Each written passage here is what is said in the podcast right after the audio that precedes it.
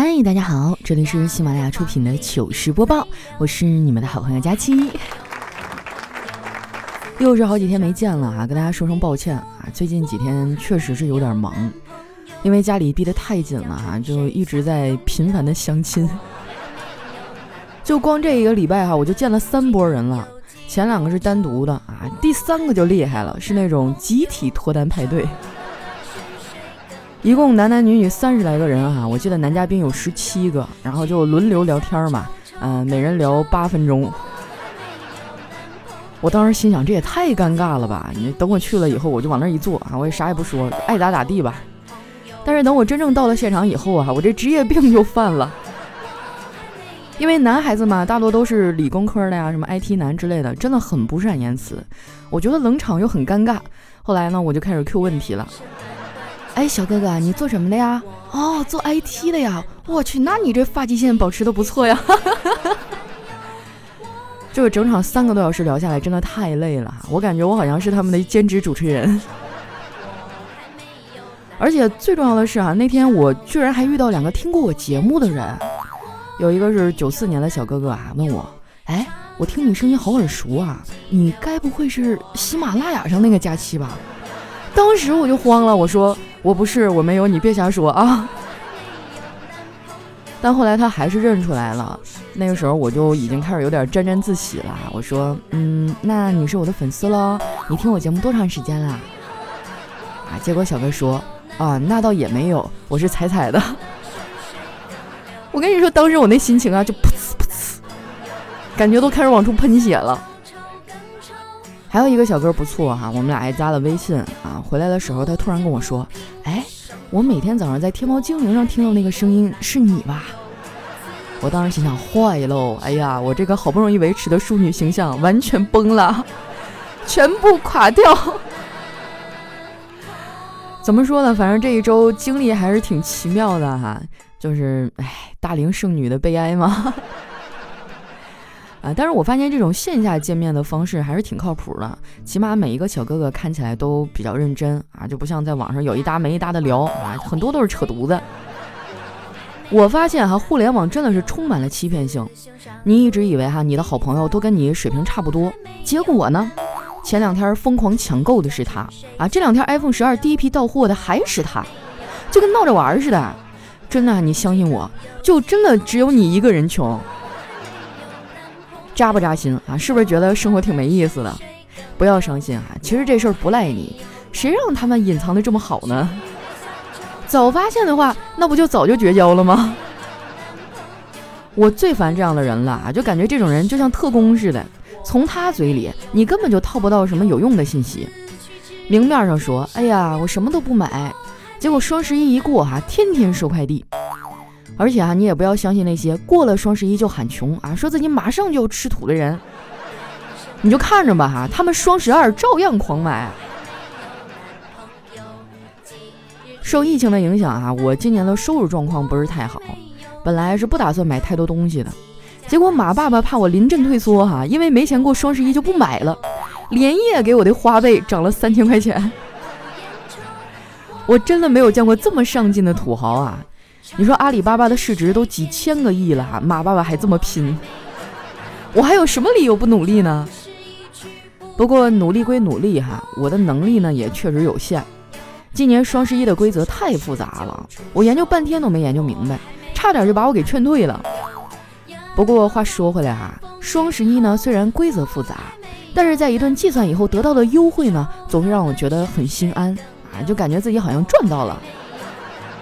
不像以前在商场砍价，我一说个数，商家马上就同意了。哎，那时候我就觉得，哎，这波我肯定亏了。那天啊，我看完预售直播，心情特别激动，就躺在床上翻来覆去睡不着啊。后来我干脆就放弃了，换了衣服出门。当时已经挺晚的了，就只有便利店还亮着灯，我就进去买了点零食啊、水果什么的。不得不说啊，上海不愧是社畜的聚集地。都这个点了，我去买东西，付钱还得排队。排我前面的是个男的，动作很慢。轮到他的时候啊，收银员一边扫码一边说：“你肯定是单身吧？”那个人听完很惊讶，说：“哇，你怎么知道的呀？我买的东西有什么讲究吗？收银员漫不经心地说：“哦，那倒不是，因为你长得丑啊。我看你这生意是不想做了。我最近在减肥嘛，所以买的零食啊也都是低热量的。我跟你们说啊，减肥真的太痛苦了。网上都说想减肥啊就要多吃低热量的食品，但你们知道吗？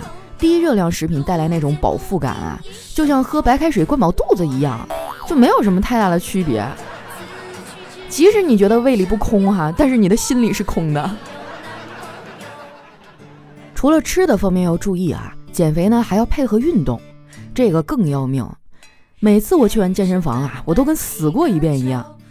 我记得我小时候运动细胞挺发达呀，这怎么长大了还退化了呢？说出来你们可能不信啊，其实软妹子和女汉子啊从小就能分辨出来。我记得小时候有一次啊，我妈的同事带着她闺女来我们家吃饭，结果人还没坐下呢，居然从厨房里啊跑出来一只蟑螂。当时她女儿啊就尖叫着扑到妈妈的怀里，而我呢一脸不在乎的走了过去，抬脚就是使劲跺了一脚。踩完以后呢，我还兴奋地说：“看，她的屎都被我踩出来了。”现如今啊，我们两个都长大了，我呢成为一个逗逼的娱乐主播，而那个女孩啊却变成了温婉动人的音乐老师。那句话说的太对了，三岁看大，七岁看老，冥冥之中啊就已经注定了我要来给你们说段子了。不过哈，我们俩虽然性格不一样，遭遇却差不多。她也没结婚呢，但是我听说她最近也开始相亲了。相亲这个事儿真的挺神奇的。这玩意儿呢，就像买彩票一样，你根本就不知道自己能遇到啥样的。前两天啊，我在街上还遇到那姑娘了，跟她简单聊了几句，她不停的跟我抱怨啊，说现在的男孩子都太理想化了，这都二零二零年了，还有很多人固执的认为啊，自己找的老婆就应该上得厅堂，下得厨房。我觉得这些直男们啊，应该冷静下来，好好的想一想，你到底买不买得起厅堂和厨房？真的是想的有点太多了。很多男孩子啊，对两性关系都有一些误区，我就纳闷了，他们怎么就不明白呢？不是因为他吹了牛，女孩就会觉得他很有魅力，而是因为这个人很有魅力啊，女孩子才愿意听他吹牛逼。还有更过分的，就有的男人很油腻，而且特别的双标，一个个的挺着个大肚子，还总让别人减肥。我们办公室这点直男啊就好很多，最起码呢，他们自己也会运动。小黑他们啊就经常组织一起打个比赛哈，约个足球啥的。不过根据我的观察，事情并没有那么简单。中年人出来踢一场球啊，一方面呢是真的喜欢踢球，另一方面啊就是为了踢完去吃一顿宵夜。不要问我怎么知道的哈，因为他们吃的时候总会叫着我。要不你以为我身上这些肥肉是怎么长出来的？说真的，我还挺喜欢我们办公室这群男同事了。平时没事呢也会聊聊天儿。昨天中午啊，我跟一男同事在茶水间里吃午饭，我们两个呢都戴着蓝牙耳机，他说啥我就回啥。本来看起来挺和谐的，对不对？结果没过一会儿啊，他突然用疑惑的眼神看着我，我才发现我戴耳机呢是在听音乐，而他戴耳机啊是在跟他老婆打电话。当时把我给尴尬的啊，脚趾头都能抠出三室一厅了。不过啊，这还不算是最尴尬的。有一次我和丸子出去逛街啊，正好碰上了技术部的一个小哥带着儿子出来玩儿，我们就停下来跟对方寒暄了几句。那个男同事哈一脸得意的跟我们说：“看看，这是我儿子，长得跟我多像啊，几乎一模一样。”丸子看了看他啊，又看了看他儿子，然后说。李哥，你别难过，小孩丑一点没关系，只要健康就好。这把那技术小哥气的哈，当时脸都绿了。我赶紧拉着丸子就走了，也不知道这孩子这情商啊是怎么在我们公司生存下来的。丸子对我这个评价啊非常的不满，他说：“我情商怎么了？我很厉害的好吧？要不公司怎么会录取我呢？”佳琪姐。咱们在一起共事这么久了，你都没有给过我一个全面的评价，要不今天你就说说我的优点和缺点吧？我说好啊，你的缺点呢，就是工作经验少、拖拉、沟通能力有问题。你的优点呢，就是便宜。不过不管怎么说哈，丸子对公司呢还算是比较忠诚的。算起来，他也在喜马拉雅待了好几年了。我周围很多年轻人啊，都做不到他这样，动不动就离职。有的人呢，甚至毕业两年换了八份工作。当然啦，这也不能全赖人家孩子，有的公司呢也有一定的责任。我觉得公司为了杜绝这样的现象啊，可以出台一个政策，就是入职的时候呢，给每个员工都发一只猫。离职的话，你要把猫退还给公司，这样呢可以起到稳定团队哈、减少离职的效果。那天逛完街哈，我就回家了。地铁上人不多啊，坐在对面的是一对母女。这小姑娘啊，长得又机灵又好看，我就没忍住多看了两眼。就听见那妈妈对自己的女儿说：“宝宝，我们下一站就要下车了。”那小女孩就满脸疑惑地说。为什么呀？我们不是刚上车吗？妈妈说：“我们坐反了。”小姑娘啊了一声说：“妈妈，你能不能让我省点心啊？”当时可逗死我了，还好有口罩挡着，要不然啊，他们都能看到我的后槽牙。很多人啊都说喜欢我的笑声啊，说我笑起来很有感染力，也有人呢觉得我笑得太张扬了。这都没关系啊！一千个读者里呢，有一千个哈姆雷特，每个人的感受都不一样，这个我理解。但是啊，请不要人身攻击好吗？我发现很多人哈就会在网上豪横，一天天哈怼天怼地、威风八面的。其实，在现实中啊，他们去理发店跟 Tony 老师说个不办卡，心里都哆嗦。不是我说哈，有些人真的管得太宽了，啥事儿都要插上一杠子。每次看到两个人分手啊，就总有人会评论说这女方被耽误了多少年的青春啊之类的话，就说的好像那几年的青春啊，除了对方就能遇见更好的人，会过更好的日子一样。其实那个阶段的自己啊，能遇到什么样的人啊，喜欢什么样的人，自己心里一点逼数都没有吗？我觉得没必要这样。再说了，恋爱不是生活的必需品，充其量呢，只能算是生活的调味品。年轻人，不要把心思都用在恋爱上，还有很多事儿等着你们去做呀。就比如说学习，有句话说得好哈，学如逆水行舟，如果你不保持努力啊，就会退步到以前的水平。当我语重心长的把这话说给我上大学的老妹儿听的时候，她当时眼睛就亮了。真的吗，姐？还有这种好事儿啊？我看他呀，就是本末倒置了。上个大学啥都学会了，而就是不学习。他咋就不明白呢？学习是一辈子的事儿。你看看我，从来都没有放弃过学习。虽然现在我不怎么学理论知识了，但是我学会了很多生活的小技能。今天呢，我就可以分享给大家一个啊非常实用的生活技巧，那就是穿新鞋啊、刷车、洗头、放假都可以召唤大雨。真的啊，这个准确程度是相当的高了，比手机里的天气预报都好用。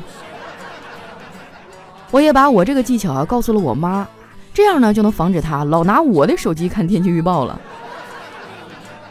每次别人拿我的手机啊，我就会有一种莫名的恐慌感。虽然手机里也没有什么见不得人的东西吧，但就是不能给别人看，要不然我心里就别扭。更让我心塞的是啊。我妈说是用我手机看天气预报，实际上啊，她每个角落都会翻一遍。上次她看到我的手机啊，就翻出来我八百年前的丑照。说是丑照啊，其实跟现在的我也差不了太多，只不过是发型不一样了。但是我也觉得啊，之前那个发型就是丑。人呢，总会有一种错觉啊，就是以为自己改变了发型啊，就会变得好看。酒喝够了成仙，七窍都生烟，摆点龙门阵，节子争啥子呢？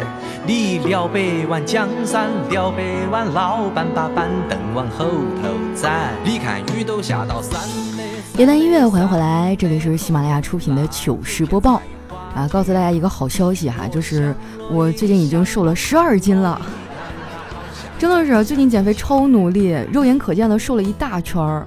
然后前两天我忍不住啊，就发了几条抖音啊，讲了几个段子，结果我发现下面的评论区啊，都是在讨论我的美貌，都没有人关注我的才华，哎，美女的烦恼啊！如果说你平时也喜欢刷刷抖音啊，可以关注一下我的账号，也叫佳期，你去看一看我是不是真的瘦了很多。我跟你说，不是我吹哈，我瘦下来那绝对是大美女。你等着，等到过年的时候，我肯定能瘦到一百斤。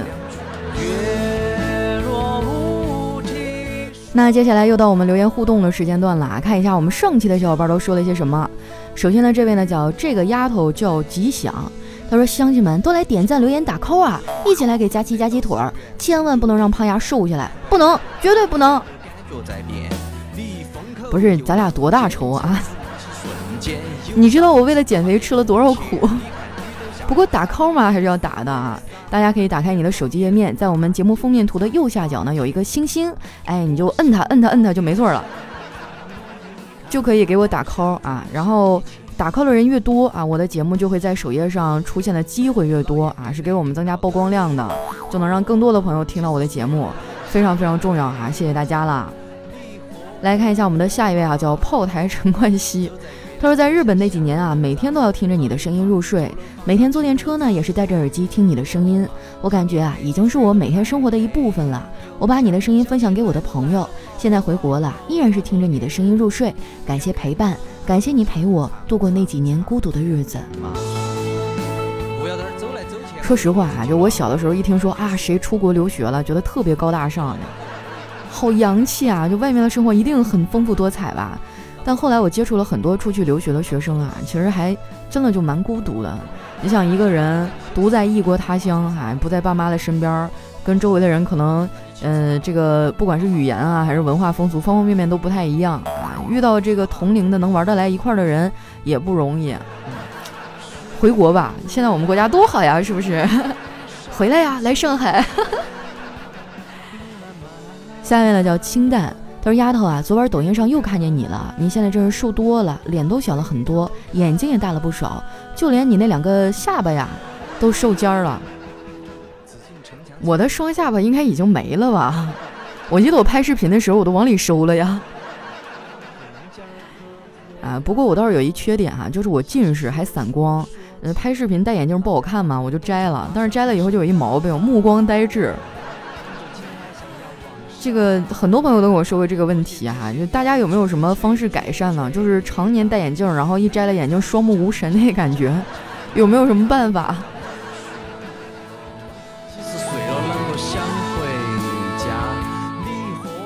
下一位呢叫名儿真难取啊，他说有一次哈去参加小学同学的婚宴，去的有点迟了，没能和要好的同学坐一桌啊，被安排到全是妇女的一桌。这个时候呢，婚宴管事儿还在我面前放了两包烟。因为只有男士有男士的桌才会派烟嘛。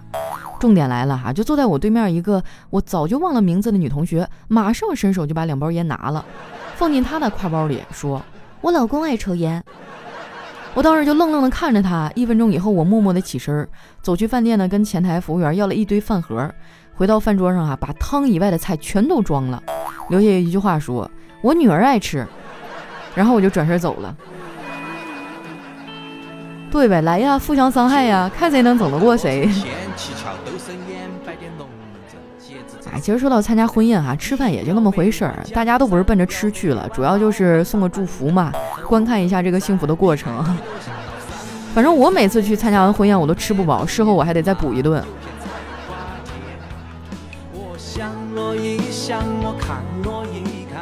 下一位呢，叫耳朵有要求。他说：“佳期啊，减肥过度真的会不快乐，就特别是碳水、糖分都会影响心情。当看到你抖音的照片啊，就瘦的都不成形了。那怎么办啊？听说现在男孩子都喜欢瘦的呀。你们老说我圆咕隆咚的很可爱，那怎么没有人追我？不过我最近瘦了以后，自信心提升了不少。嗯，都开始有小哥哥跟我要微信了呢。”哎呦，这个心里突然的膨胀是怎么回事？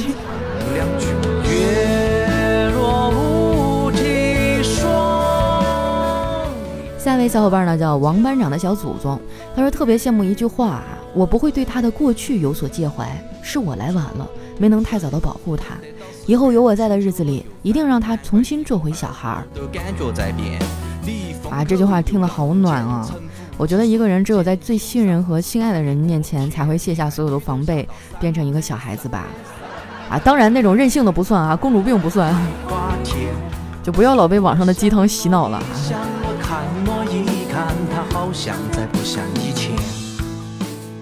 下面呢叫幺二三四五六七 zyc，他说九九年啊，老爸第一次去大上海，连夜赶去，已经到了第二天的清晨，想找一地方洗把脸啊，看中了路旁的公共厕所，但是走进去啊，这水龙头怎么搬都搬不出水。正在老爸怀疑大上海也会停水的时候，走进来一个扫地的老大爷，见状哈就把手伸到水龙头底下，他居然神奇的流出了水，然后他重复了三遍这个动作，用鄙夷的眼神对我老爸瞟了一眼，拖着高傲的步伐走了。留下老爸在厕所中凌乱。啊，其实大部分人都还很友好的啊，不过确实是我来到上海的时候，我也有点发懵，就觉得我去这个五彩斑斓的世界，我以后真的要留在这里了吗？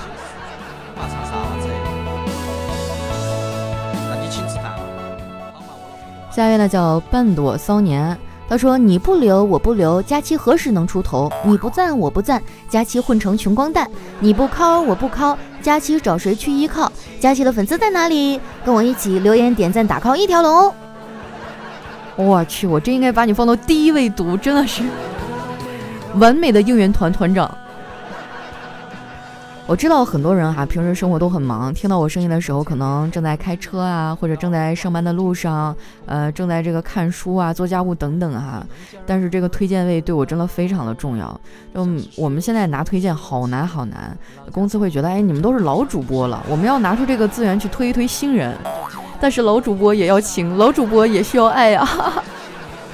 只能借用你们的小手把我推上推荐位了啊！希望大家百忙之中啊点一点赞，给我打打 call，谢谢。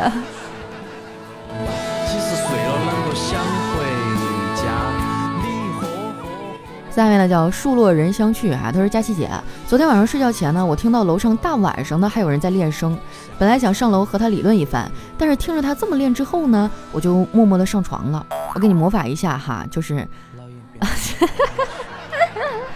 哦，原来是这样子哦，反正大概基础就是四个音节，嗯啊哦耶嘛，就大家自我想象一下啊，这个在节目里就不方便 和大家分享了。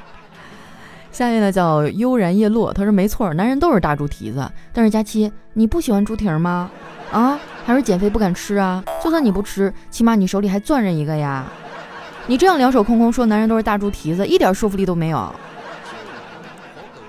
我什么时候手里攥个猪蹄子了？你给我说清楚，哪儿呢？难道你说的是我自己的手？也是，这么多年孤独的时候都是靠自己。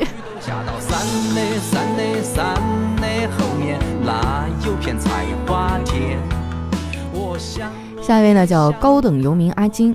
他说：“佳琪姐啊，我最近天天失眠，因为跟男朋友出现了感情问题。我开始怀疑自己啊，为什么要谈恋爱？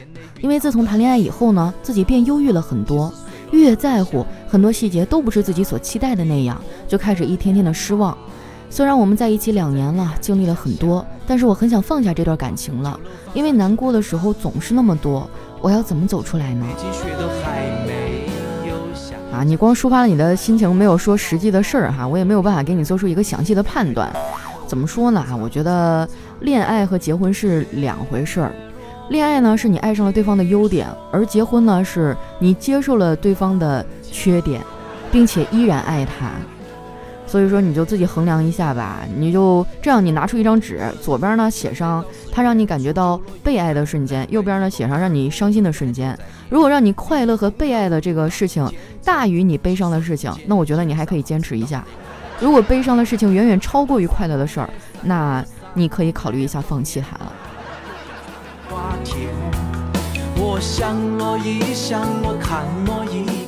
下面呢叫路易斯线。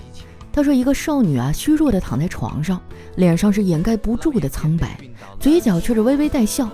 她伸出的手微微颤抖，眼角有泪光闪烁，用嘶哑的声音喃喃地说道：‘佳期，求求翻牌啊！’我去，吓我一跳，我还以为这得了什么大病了呢。哎，翻翻翻翻翻，你都这样了，不翻你有点太过意不去了。”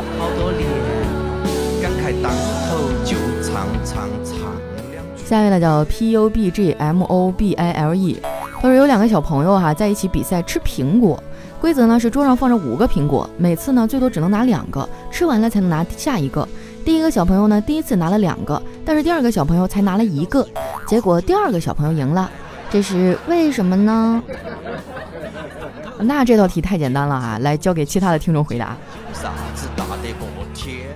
我会，但是我就不想说。嗯，来看一下我们的下一位啊，叫 Q W E V R。他说儿子有一天说：“老爸，把你的私房钱给我五十，我要买零食吃。”我说滚，没有。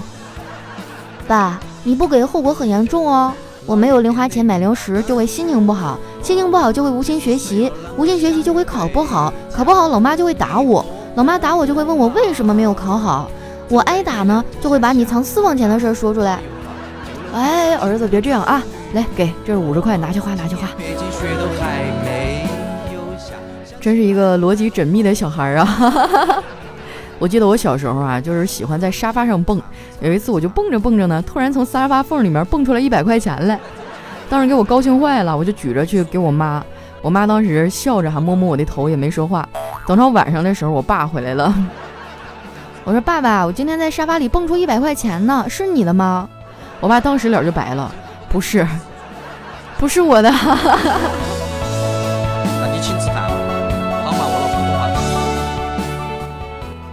下月的叫佳期瘦成细菌。他说有一天啊，一个放羊的小孩呢，大喊了一声：“狼来了！”所有大人都信了。结果呢，没有狼。第二天还是如此，大人又信了。所以你以为我要给你讲那个耳熟能详的狼来了的故事吗？不，第三天没有人信。这小孩微笑着在山上烤起了羊肉串儿。下面呢叫有个姑娘叫小花，她说本人在外地被骗了，急需钱回家，有没有好心人转幺幺九幺幺元给我呀？十二块钱买盒饭，剩下的钱呢买一部 iPhone 十二 Pro 联系家人。你倒是想的美，你。